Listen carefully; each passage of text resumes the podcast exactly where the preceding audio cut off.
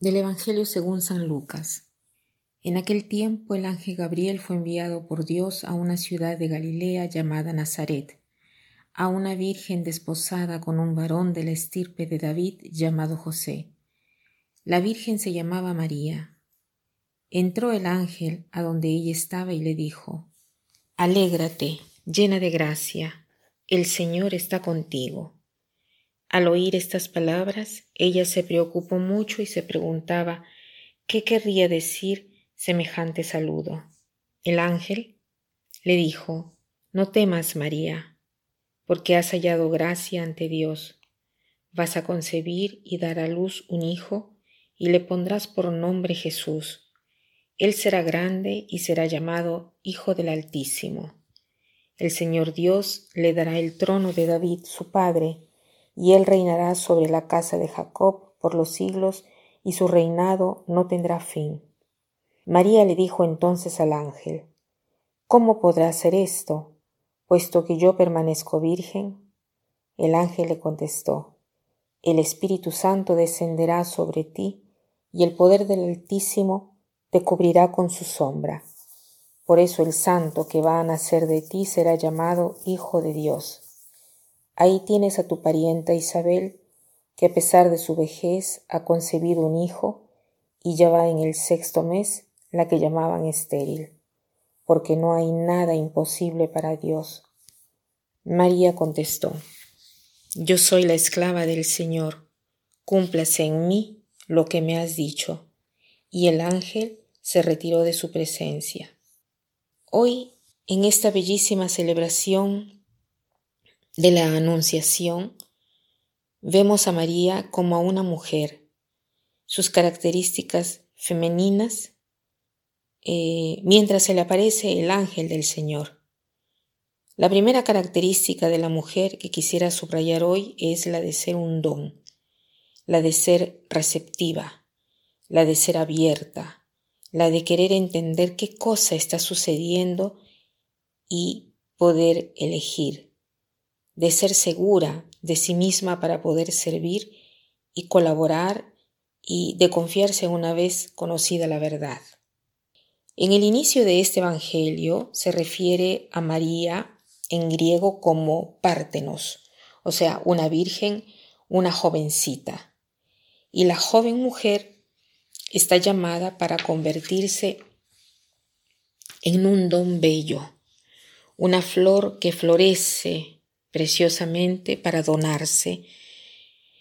Después el ángel le dice, tú eres bendita entre las mujeres. O sea, el ángel después que la ha tratado como a una jovencita, ahora la llama mujer.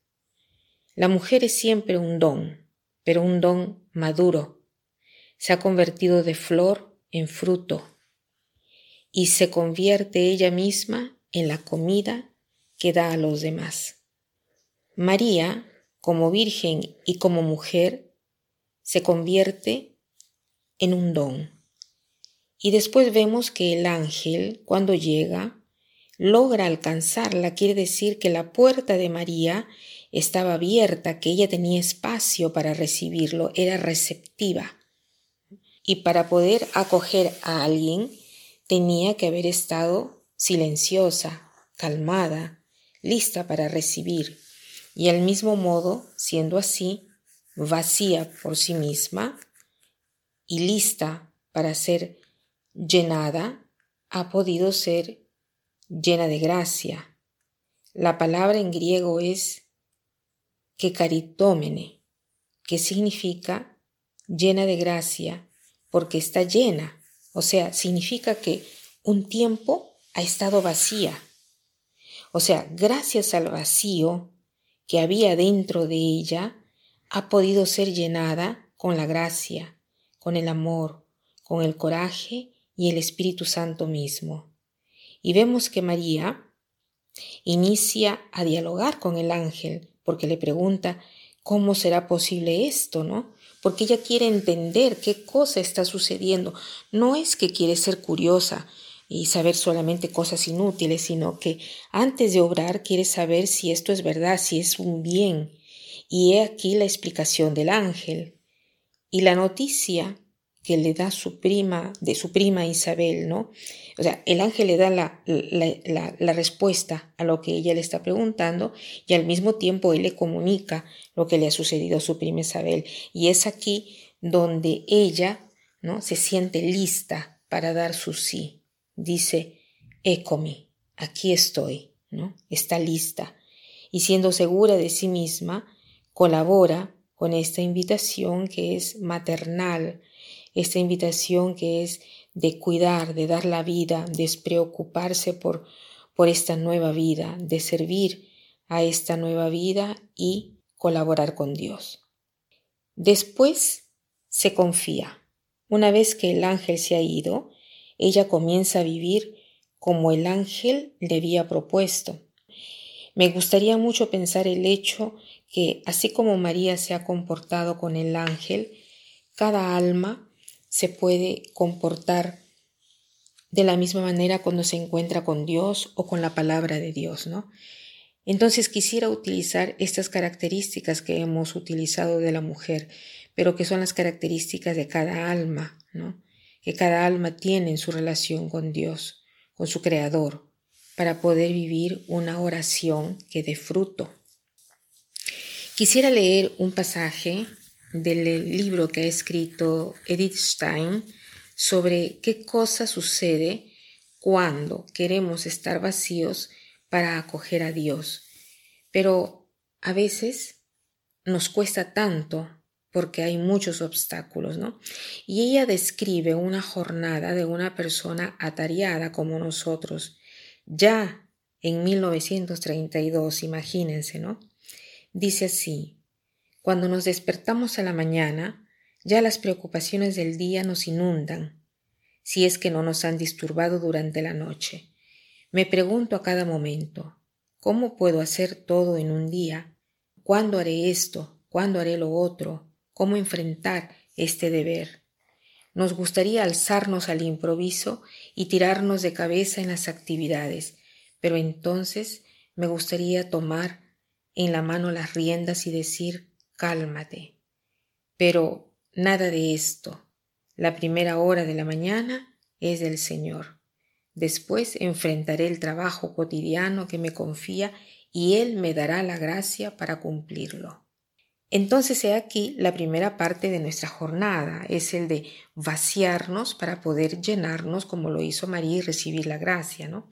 Después continúa Edith Stein y dice, debo participar, llenarme toda, llenarme de santo gozo, de coraje, de amor, de celo, de entusiasmo y recibir la gracia.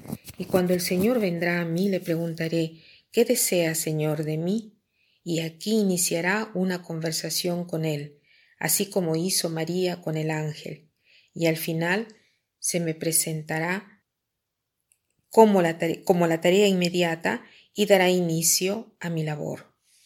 Entonces es el Señor mismo que me dirá cómo vivir, qué cosa hacer, cómo ocuparme de la vida, cómo servir, cómo donarme durante la jornada, ¿no? Y de Él recibiré toda esta energía que servirá como la gracia para sostener mis tareas. Y al final, nuestra alma, así como María, no verá todo el recorrido, no logrará hacer un discernimiento que dura diez años, sino que el alma ve claro delante de sí, ¿no? El próximo paso a dar. No ve tanto lejos, pero sabe que cuando el horizonte limita su mirada, se abrirá delante de ella una nueva vista, y así como María cuando el ángel se alejó de ella, Llevó adelante el cuidado, el crecimiento de Jesús hasta que no ha visto las otras maravillas que el Señor le había reservado. Entonces, con este ejemplo, nos eh, preparamos a acoger la palabra de Dios cada día en la oración, dedicándole la primera parte de nuestra jornada y recibiendo de Él todo lo que nos quiera donar para poder llevar adelante nuestra misión. Que pasen un buen día con María.